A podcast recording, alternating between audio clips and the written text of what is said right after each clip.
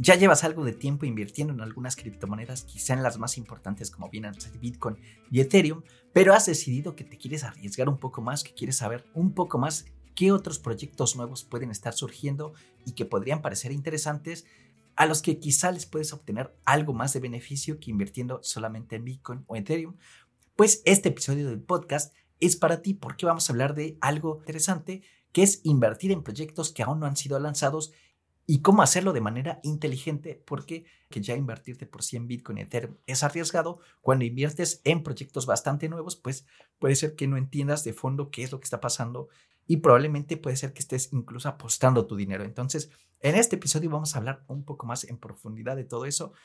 Les voy a hablar principalmente de qué son las ICOs, algunos tipos de variantes de este sistema para invertir que ya se están llevando a cabo, algunos consejos de cómo podrías elegir estos proyectos de manera inteligente y que no te engañen cuando tú estás buscando proyectos de inversión. Bienvenido al episodio número 10 de CryptoTed Podcast, donde hablamos de todo lo relacionado a criptomonedas, al futuro de la blockchain, que es un mundo bastante apasionante. Así que, pues nada, comencemos. Primero vamos a hablar de qué es una ICO. Una ICO viene del inglés, que vendría a ser Initial Coin Offering, que básicamente es el momento en el que se inicia la venta de las primeras criptomonedas para algún sistema basado en blockchain. Este sistema es utilizado por las empresas, sobre todo por las empresas que desarrollan cosas en blockchain, para generar inversión en su proyecto, de tal manera que ellos se puedan mantener trabajando en estos proyectos sin necesidad de dinero. La manera en que se hace, pues, es que las empresas hacen pública la venta del Initial Coin Offering, normalmente ponen un contador donde nos dicen, por ejemplo, de aquí a, un mes vamos a estar poniendo disponibles nuestras criptomonedas por primera vez. Es un momento interesante para invertir porque normalmente muchos proyectos, sobre todo los que ya son bastante grandes, iniciaron con una Initial Coin Offering donde los primeros inversores llegaron a tener ganancias bastante interesantes porque en el largo plazo pues estas criptomonedas se revalorizan. Pero también es importante que consideremos que hay muchísimas mm, cientos, si no es que miles de ICOs que han perdido el dinero y que realmente pues no han sido más que un suspiro y han desaparecido. Entonces es importante que tengamos en consideración que es una inversión muy, muy, muy riesgosa donde estamos invirtiendo sobre proyectos que podrían llegar a ver la luz, que podrían llegar a ser bastante grandes, pero que también puede ser que desaparezcan. Y seguramente más del 90% desaparecen antes de incluso ver algo realmente productivo y funcional. Por lo tanto, es importante que seamos bastante conscientes de cómo vamos a estar invirtiendo en estos proyectos nuevos que pueden llegar a salir, porque también hay mucho ruido en Internet toda la gente te va a decir invierte en esta ICO, invierte en aquella otra, pero tienes que hacerlo de manera inteligente y analizar bastante bien cuánto dinero quieres invertir en ese tipo de proyectos. Pues bien, eso vendría a ser un Initial Coin Offering, tendría su equivalente dentro del mundo de las inversiones tradicionales en la IPO, que vendría a ser la Initial Public Offering. Este proceso donde las empresas van a Wall Street y tocan la campanita porque están ya cotizando en bolsa y están vendiendo sus acciones, pues más o menos es un proceso parecido. Sin embargo, la venta de criptomonedas no es una venta de acciones, se trata de una venta de criptomonedas y hay ciertas diferencias que son bastante importantes que reconozcamos, sobre todo porque hay bastantes regulaciones detrás de esto. Mucha gente no sabe que las ICOs y eh, la venta de acciones tienen, hay un punto intermedio y existen algunas ICOs que se han metido en problemas porque pareciera ser que se están vendiendo con una naturaleza parecida a invertir en acciones. Pero vamos a entrar un poquito más adelante en ese tema. Como les decía, un Initial Coin Offering tiene su equivalente en el mundo tradicional de, de inversiones, el Initial Public Offering. Pues bien, esta Initial Coin Offering en su momento, por allá del año 2016-2017, fue cuando se hizo un boom de estos medios para invertir en nuevos proyectos. Sin embargo, con el tiempo esto se fue desinflando y han ido surgiendo nuevos mecanismos también para invertir en proyectos por primera vez, muy parecidos al Initial Coin Offering, pero con diferencias en los sistemas o en los mecanismos que se utilizan para repartir estas criptomonedas.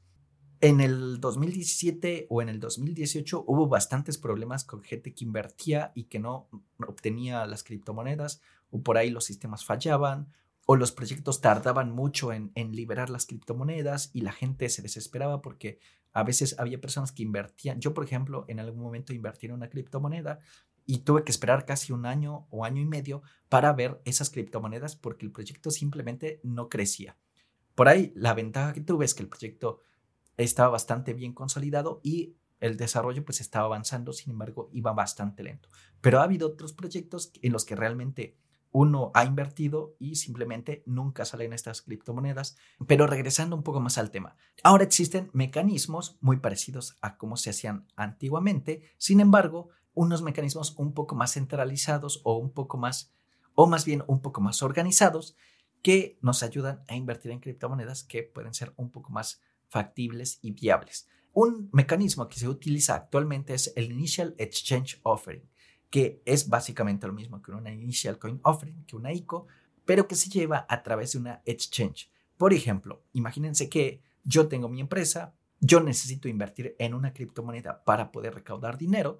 ¿Y qué es lo que hago? Bueno, hablo con Binance y le ofrezco la posibilidad de poner en exposición mi criptomoneda. Binance se encarga de hacer un análisis de mi proyecto y de ahí, bueno, puede decidir si se lista o no como una ICO dentro del mecanismo de Binance y la gente puede acceder a esa criptomoneda transfiriéndome sus, criptomonedas, puede ser Ethereum o puede ser Bitcoin, y yo a cambio le puedo ir liberando estas criptomonedas que yo estoy creando para mi mecanismo. Esa es una manera que vendría a ser a través de un exchange.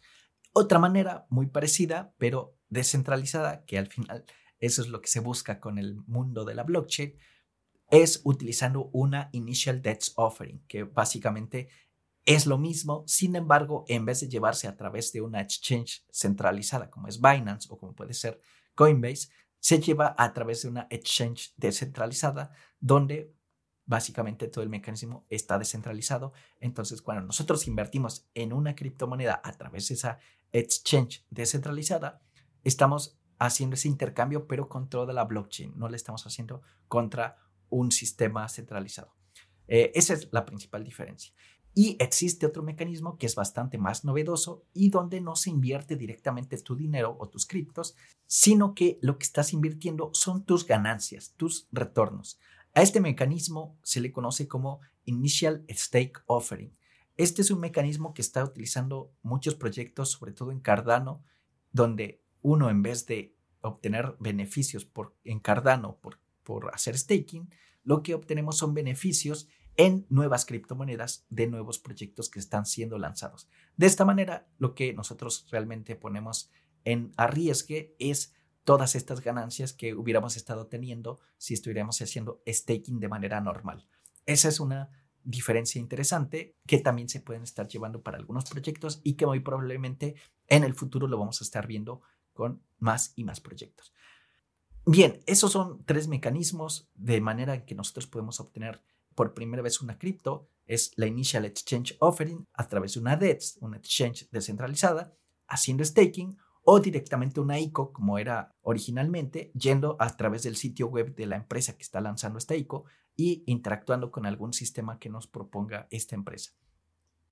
Y existen algunas exchanges que están bastante especializadas en el lanzamiento de ICOs que vendrían a ser sistemas bastante más desarrollados en ese sentido, no tanto como en Exchange, sino más bien para el lanzamiento de nuevos proyectos. Un ejemplo bastante interesante y muy conocido es CoinList, que CoinList tiene su plataforma para lanzar nuevos proyectos y ellos lo que hacen es un curado de los proyectos.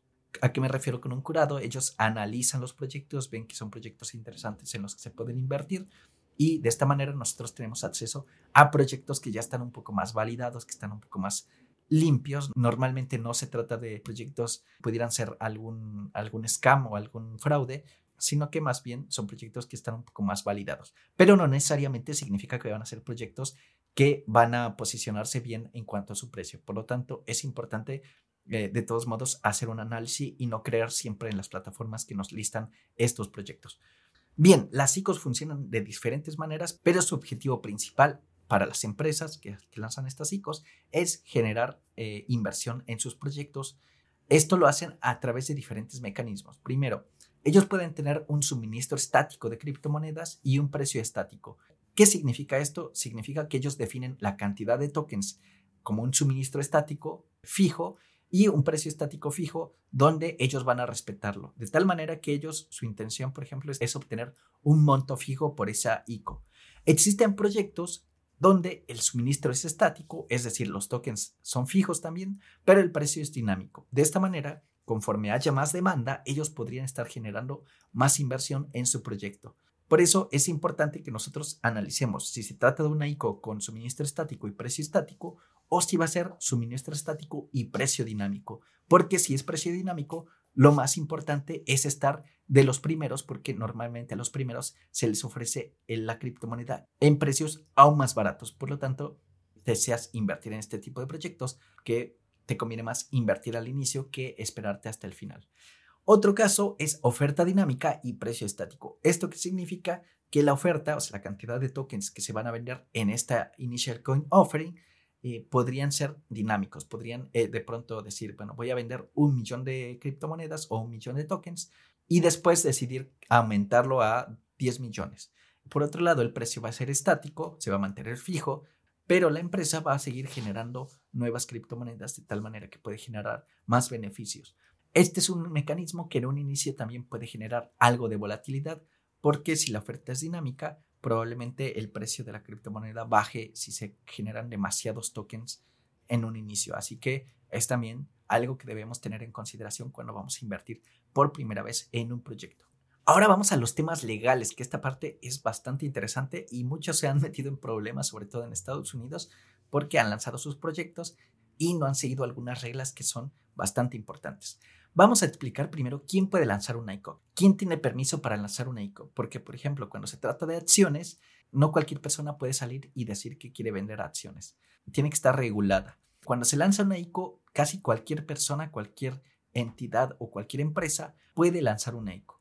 Actualmente no existe una regulación tan fuerte con la ICO en los Estados Unidos, así que cualquier persona puede acceder a estas ICOs de manera transparente sin ningún problema pero existen algunos proyectos que normalmente se limitan y dicen, no, yo no me meto en Estados Unidos y prefiero no poner pública la venta de las ICOs en Estados Unidos, precisamente porque hay muchas regulaciones y a veces esas, regulaciones no son tan claras sobre si los proyectos son o si son algún otro tipo de mecanismo de inversión que sí deba estar regulado. Entonces muchas empresas prefieren limitarse un poco y no llegar a Estados Unidos precisamente por estas regulaciones que son medio confusas. Pero en la realidad, o sea, en concreto, no existe una regulación hacia las ICOs, pero es importante que veamos ahí los detalles porque puede ser que en los detalles se oculte algo.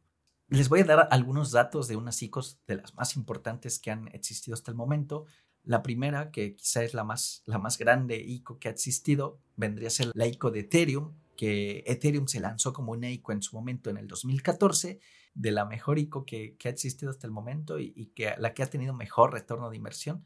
Porque Bitcoin no fue una ICO, Bitcoin simplemente se lanzó y los primeros que fueron minando fueron sacando criptomonedas y, las fueron lanzando al mercado. Ethereum no, Ethereum sí se lanzó al inicio, se lanzó como una initial coin offering, hubo una cantidad inicial de, de, Ethereum que fue lanzada. En ese momento, Ethereum recaudó más de 18 millones de dólares en un periodo de 42 días a Vitalik Buterin, que es el fundador, le llegaron estos 18 millones de dólares. De esta manera, pues el proyecto siguió avanzando, siguieron desarrollando, contrataron más personas y el proyecto fue creciendo. En 2015 también una empresa comenzó una ICO que la dividió en dos fases. Esta empresa se llamaba Anshares y luego fue renombrada Aneo. Esta ICO también es una de las más importantes, llegó a recaudar 4.5 millones de dólares también es una criptomoneda que se revalorizó bastante bien en el futuro y que bueno, por ahí la seguimos viendo en los listados, pero es una de las que también ha sido bastante importante. Esto también es algo importante que tienen que considerar. Normalmente los proyectos primero lanzan una ronda de inversión que le llaman Friends and Family, donde solamente los amigos o la gente que está más cercana puede obtener estas criptomonedas y después lanzan una ronda de inversión e inversionistas un poco más importantes, por ejemplo, puede ser exchanges como Binance o Coinbase o algunas empresas que se dedican a inversiones de riesgo, invierten en estos proyectos y después de eso normalmente ya es cuando se lanzan al público a través de estos mecanismos de initial coin offering. Pero antes normalmente ya se empiezan a, a liberar algunos tokens, sobre todo para los primeros inversionistas que son realmente los inversores que ponen mucho dinero en las primeras inversiones, en las primeras rondas. Hay una investigación bastante interesante llevada a cabo por los investigadores Hafke y Fromberger llamada Eco-Market Report de 2019 a 2020 y es un análisis del performance o del comportamiento de las Initial Coin Offerings, sobre todo en el año 2019. En este análisis se analizaron más o menos 981 ICOs, 981 proyectos que lanzaron criptomonedas al mercado y que fueron llevadas a cabo en el 2019. Según este análisis, en ese año, solo en el 2019, se recaudaron más de 3 mil millones de dólares a través de ICOs. Es decir, 3 mil millones de dólares fueron invertidos en diferentes proyectos que estaban iniciando. La ICO más grande fue una llamada Bitfinex que fue llevada a cabo en Taiwán y esta llegó a recaudar más de mil millones de dólares. Esta me parece que ha sido una de las más grandes hasta el momento. Otra cosa bastante interesante es que para el 2019 más o menos el 88% de las ICOs se basaron en la blockchain de Ethereum. Y esto tiene bastante claridad y es bastante obvio porque en ese momento Ethereum era la reina de las blockchains que tenía contratos inteligentes. Entonces, una cantidad impresionante de proyectos se montaron en la blockchain de Ethereum porque era uno de los únicos sistemas que era capaz de soportar smart contracts. Hasta el momento, la ICO más grande, la, que ha generado más recaudación, es la de EOS, que recaudó en junio de 2018 4.1 billones de dólares, y a esta le sigue la ICO de Telegram con 1.7 billones de dólares. Estos son los dos proyectos más grandes, además del de Bitfinex, que fue uno de los más grandes también. Y ahí es donde vemos nosotros el potencial de mercado porque realmente hay mucha gente que ha invertido en este tipo de proyectos, pero no es algo que sepas cuando estás invirtiendo por primera vez en criptomonedas. Y es importante que si te interesa invertir y conocer un poco más de estos proyectos, pues te des una vuelta por todo esto que son las ICOs. Pues bien, estos son los mecanismos para invertir. Estos son los mecanismos que se utilizan para llegar a obtener criptomonedas por primera vez para todos estos proyectos que recién están creciendo, que recién se están posicionando y que pueden ser bastante interesantes. Si tú quieres apoyar el crecimiento de la blockchain, el uso, pues probablemente estaría bueno que te des una vuelta sobre la gran cantidad de proyectos que se están lanzando, que son bastante nuevos y que podrían ser un cambio para el futuro. Es importante también que consideres hacer un análisis eh, en profundidad. A este análisis se le llama análisis fundamental, que básicamente es entender los fundamentos del proyecto para decidir si inviertes o si no. Otra cosa bastante interesante y que tú debes conocer y es necesario que entiendas también de cara un poco a las regulaciones es el tema de diferenciar entre lo que son los tokens y lo que son las coins. Los tokens representan un activo que no es necesariamente monetario. Para explicarlo un poco más y transparentarlo un poco más, les voy a contar que un token vendría a ser como un cupón, un cupón de descuento. Imagínate que tú vas al Walmart, en el Walmart te dan una cuponera, te dicen, ya, con esta cuponera tú puedes regresar a Walmart y puedes utilizar estos cupones como un beneficio en mi supermercado. Así que tú puedes ir a cualquier Walmart y utilizar esa cuponera. Eso vendrían a ser los tokens. Y por otro lado, el dinero, o sea, un dólar, sería las coins. Entonces, los tokens representan activos que no son monetarios. Pueden ser tokens que te permiten participación o propiedad en alguna blockchain o derechos especiales, por ejemplo, el uso de algún mecanismo dentro de la blockchain, como puede ser, por ejemplo, el derecho a voto, el acceso temprano a algunos productos o algunos servicios, descuentos, o por ejemplo, en el caso de los juegos que se llevan a cabo en NFT, pues existen tokens que te permiten, por ejemplo, hacer intercambios por, por algunos personajes o algún intercambio interno dentro de lo que es el juego. Pero no se trata como tal de monedas, sino más bien son elementos que te ayudan a interactuar con un sistema que está montado sobre blockchain. Esta es la principal diferencia entre un token y una criptomoneda o una coin. Para dejarlo un poco más claro, la coin o la criptomoneda representa dinero, representa intercambio de valor. Es algo que tú realmente utilizas para comprar cosas. Por eso es que, por ejemplo, alguna empresa no va a utilizar tokens para vender productos, sino que va a usar criptomonedas. Y en ese caso, las criptomonedas, quizá las más importantes, vendrían a ser Ethereum, podrían ser Solana, podría ser Bitcoin, podría ser Cardano, entre muchas otras que están funcionando sobre una blockchain. Pero tenemos que saber diferenciar. Los tokens son una cosa y las criptomonedas son otras. Normalmente, cuando nosotros estamos invirtiendo en una ICO, la mayoría de lo que vamos a obtener no se trata de criptomonedas, sino se trata de tokens. Por eso es importante que cuando nosotros vayamos a invertir en una ICO, sepamos si lo que vamos a recibir son criptomonedas o tokens, porque hay una diferencia importante. Las ICOs normalmente en el futuro se revalorizan mediante el, uso de la blockchain, de la blockchain principal. Sin embargo, los tokens se revalorizan mediante el uso de la plataforma o del servicio que se está proveyendo a través de este proyecto, del proyecto en el que vayamos a invertir. Esa es una de las principales diferencias. Ahora también existe cierta bifurcación en, a nivel de los tokens porque existen tokens de diferentes tipos. Ahora, ¿por qué nosotros podríamos estar invirtiendo en, en la obtención de tokens?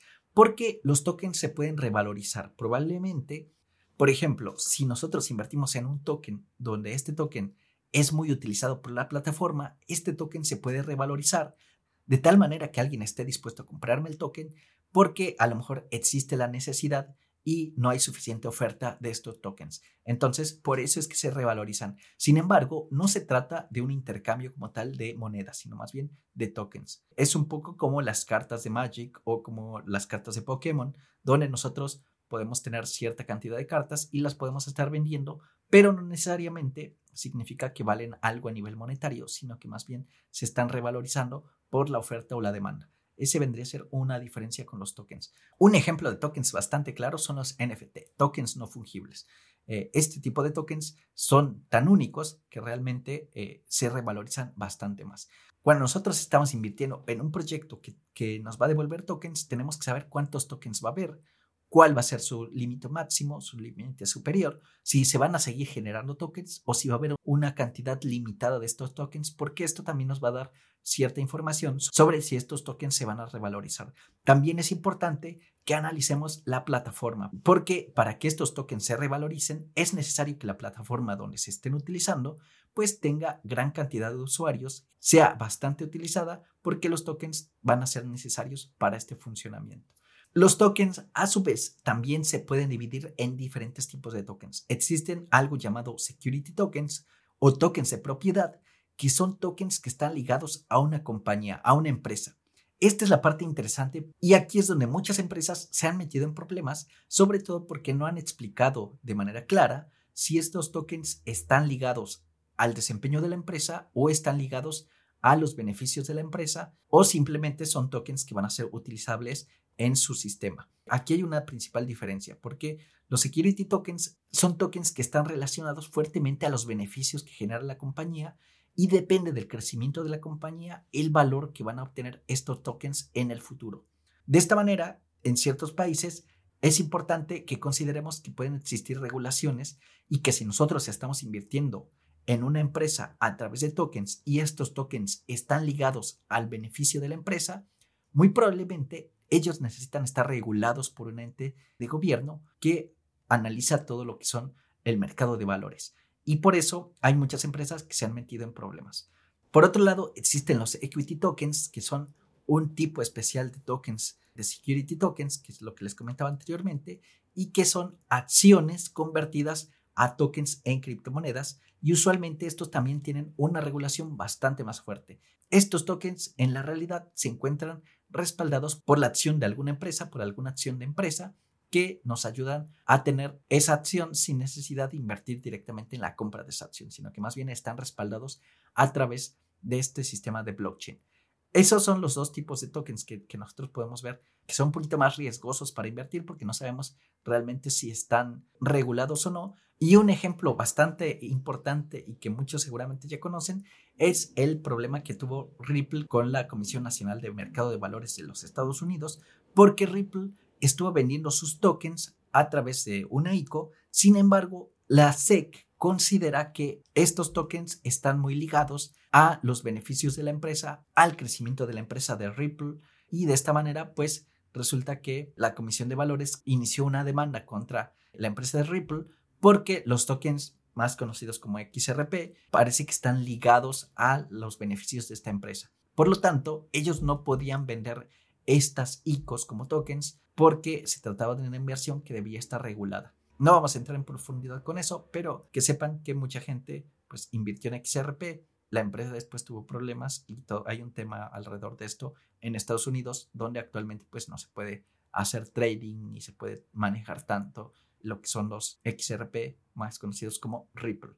Pues bien, estos son los dos tokens a los que los preferiríamos quizá tenernos alejados a menos que conozcamos las regulaciones y existen algo llamado utility tokens o tokens utilitarios que son los más comunes en la ICO en los que normalmente vamos a estar invirtiendo cuando se trata de, de ICOs, que como ya les decía son tokens o tickets que te dan acceso a servicios especiales que ya están programados en la blockchain como pueden ser descuentos, permisos para usar ciertas plataformas, representaciones de inversión, quizá inversiones en una exchange descentralizada. Como tal, no tienen un valor intrínseco y se revalorizan simplemente por la demanda del producto. Estos tokens realmente valen porque el producto blockchain que se está vendiendo está siendo muy utilizado, entonces la gente necesita estos tokens para poder interactuar con estos servicios.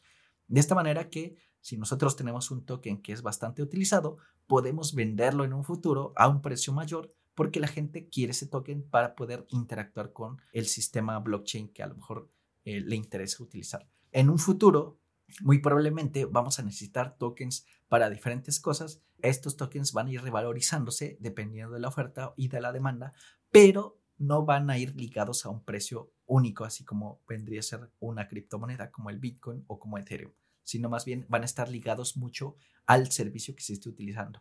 Para dejarlo un poco más claro, les voy a dar un ejemplo. Imaginemos que Facebook de pronto decidiera lanzar un token, decidiera hacer una ICO. ¿Qué es lo que podría hacer Facebook? Decir, yo voy a lanzar esta ICO, voy a lanzar un token utilitario y toda la gente que quiera utilizar mi plataforma, cada vez que se logue, cada vez que inicie sesión en Facebook, va a necesitar gastar un token utilitario que le va a dar permiso de acceder a mi plataforma.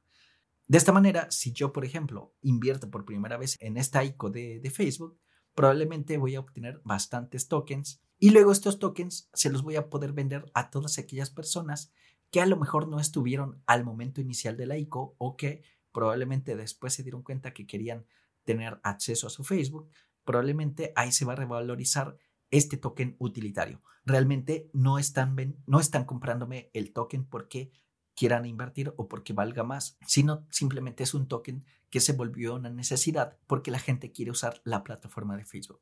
Los tokens utilitarios funcionan algo parecido. Cuando la gente quiere utilizar un servicio que está programado en la blockchain, va a necesitar utilizar estos tokens para poder interactuar y de ahí que se puedan llegar a revalorizar. Bien, ya sabemos diferenciar los tokens utilitarios, sabemos que son los equity tokens y los security tokens. También ya sabemos diferenciar cuáles son las criptomonedas de un token, cuál es la diferencia entre una criptomoneda y un token. ¿Cómo podemos elegir en qué proyecto vamos a invertir de manera inteligente sin arriesgarnos tanto en un proyecto que está recién comenzando? Primero, tienes que tener en consideración que no tienes que invertir mucho dinero. Si ya de por sí invertir en criptomonedas es bastante arriesgado, invertir en proyectos que aún no han sido lanzados y que están comenzando es aún más riesgoso. Puede ser que sea yo bastante repetitivo, pero se los quiero recordar cada vez porque es algo bastante importante. Bien, ¿cómo vas a elegir tu primera ICO en qué invertir? Primero tienes que conocer a la gente que está detrás de él. Ese es uno de los puntos más importantes. Si se trata de personas públicas que pueden poner en riesgo su reputación o si se trata de personas que a lo mejor nadie conoce y bueno, te pudiera dar más desconfianza invertir en este proyecto, tienes que conocer a qué se han dedicado, cuáles han sido sus perfiles, si tienen historial trabajando con criptomonedas, si han trabajado en otros proyectos. Todo esto es importante que lo conozcas porque pues finalmente estas personas van a ser aquellas que echen a andar el proyecto en el que tú estás invirtiendo y tienes que estar seguro de que son personas confiables, ya que ellas van a ser las que se encarguen de llevar a cabo todo el proyecto en el que estás invirtiendo. Por lo tanto, si vas a invertir en un proyecto, revisa muy bien los perfiles de las personas que hay detrás. Otro punto importante es que vayas por conceptos que son bastante disruptivos. El mundo blockchain es un mundo bastante disruptivo, entonces busca estos proyectos que no existen, proyectos que son poco comunes, pero que les ves un gran potencial porque estos proyectos van a tener menos competencia, muy probablemente van a crecer más rápido en este mundo de la blockchain y de esa manera puede ser que estés invirtiendo en un proyecto que realmente vale la pena. Es importante, como te digo, que conozcas muy bien si se trata de proyectos que van a ser valiosos en el futuro, no solamente disruptivos, sino que además traigan algo novedoso y que tengan un gran impacto en el mercado. Otra cosa también importante cuando estás invirtiendo en proyectos nuevos es que entiendas cuál es su mercado objetivo, saber si este mercado objetivo realmente tiene esa necesidad que ellos quieren cubrir, si también la gente realmente los está considerando como una posible solución importante a ese nicho que podría estar tratando de llenar, analizar la industria, quiénes son los que están cubriendo esos problemas, ¿Quién, qué empresas ya existen resolviendo el problema que este nuevo proyecto intenta resolver utilizando blockchain, ver si existe una diferencia contra los proyectos actuales y si existe un plus adicional y si el mercado realmente está listo para recibir este tipo de proyectos. Estos análisis son bastante complicados, pero sí es importante que te des una vuelta y analices los proyectos que están más allá de la blockchain, proyectos que no necesariamente utilizan blockchain, pero que podrían ser la competencia del proyecto en el que estés invirtiendo. Otro punto bastante importante es que evalúes qué tecnología están utilizando, si están utilizando una red blockchain que también tiene bastante soporte, que tiene una gran cantidad de desarrollo, que es una blockchain que es rápida, que es eficiente, pues muy probablemente también el proyecto va a tener ciertos beneficios. Por ejemplo, muchas blockchains invierten en proyectos que están desarrollándose sobre su sistema. De esta manera, impulsan un poco el crecimiento de, toda la blockchain y de toda la plataforma. Por ejemplo, la Fundación Ethereum invierte en algunos proyectos que son interesantes y de esta manera pues también hace crecer el propio ecosistema de Ethereum, haciendo que pues esto sea un poco más fuerte conforme va pasando el tiempo. Es importante que analicemos también esto, la tecnología, si la tecnología los acompaña y además pues las empresas de tecnología si también están invirtiendo en este tipo de proyectos. Otra cosa y un punto bastante importante que tienes que tener en cuenta es el white paper. Tienes que ser lo más analista con el white paper. El white paper es un documento normalmente bastante corto donde te explica los fundamentos del proyecto, donde te explica por qué el proyecto se hace diferente con respecto al resto y por qué deberías invertir en este proyecto. Normalmente este documento es bastante técnico, es bastante general, tampoco se va a los detalles, pero nos da una vista bastante clara y concreta de por qué deberíamos estar invirtiendo en ese proyecto y entenderlo, analizarlo, saber si lo importante aquí es entenderlo, analizarlo y estar seguro de que nos convence el white paper. Finalmente, otro punto que también tienes que tener en consideración es entender para qué son las criptomonedas o los tokens que te van a dar en la ICO. Porque en algunas ocasiones las empresas simplemente lanzan las ICOs, lanzan las criptomonedas, pero no tienen un objetivo claro dentro del sistema que ellos están ofreciendo venderte. Pero no está claro el objetivo de estos tokens o criptomonedas en el sistema que ellos están proponiendo. De esta manera, tienes que estar seguro de que las criptomonedas o los tokens van a ser utilizados dentro del sistema en el que estás invirtiendo, porque esto, bueno, va a hacer que realmente los tokens se revaloricen y realmente sean útiles para la comunidad que utiliza este proyecto.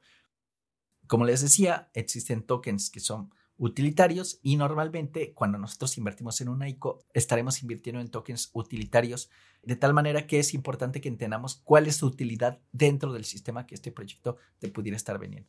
Esos son algunos de los puntos que tienes que considerar que es importante que te des una vuelta cuando vayas a invertir en una ICO por primera vez estos proyectos, como te digo, y no me cansaré de repetírtelo, son bastante riesgosos, pero son buenas oportunidades también para obtener buenas ganancias. Por lo tanto, si vas a invertir, te recomiendo que no inviertas gran cantidad de tu portafolio en estos proyectos, porque de por sí, con una inversión bastante pequeña, muy probablemente vas a obtener grandes rendimientos. Sin embargo, sí tienes que hacer un análisis bastante profundo pues bien, hasta aquí este episodio de CryptoTech Podcast. Espero que les haya sido bastante interesante, que haya aclarado algunas dudas con respecto a qué son las ICOs y cómo deberías analizar estos proyectos antes de invertir. Si tienes algún comentario, déjamelo en los comentarios desde YouTube. Y si no, en la descripción te dejo un formulario donde puedes dejarme tus comentarios. Te agradezco que hayas escuchado este episodio y nos escuchamos en el siguiente. Que les vaya muy bien.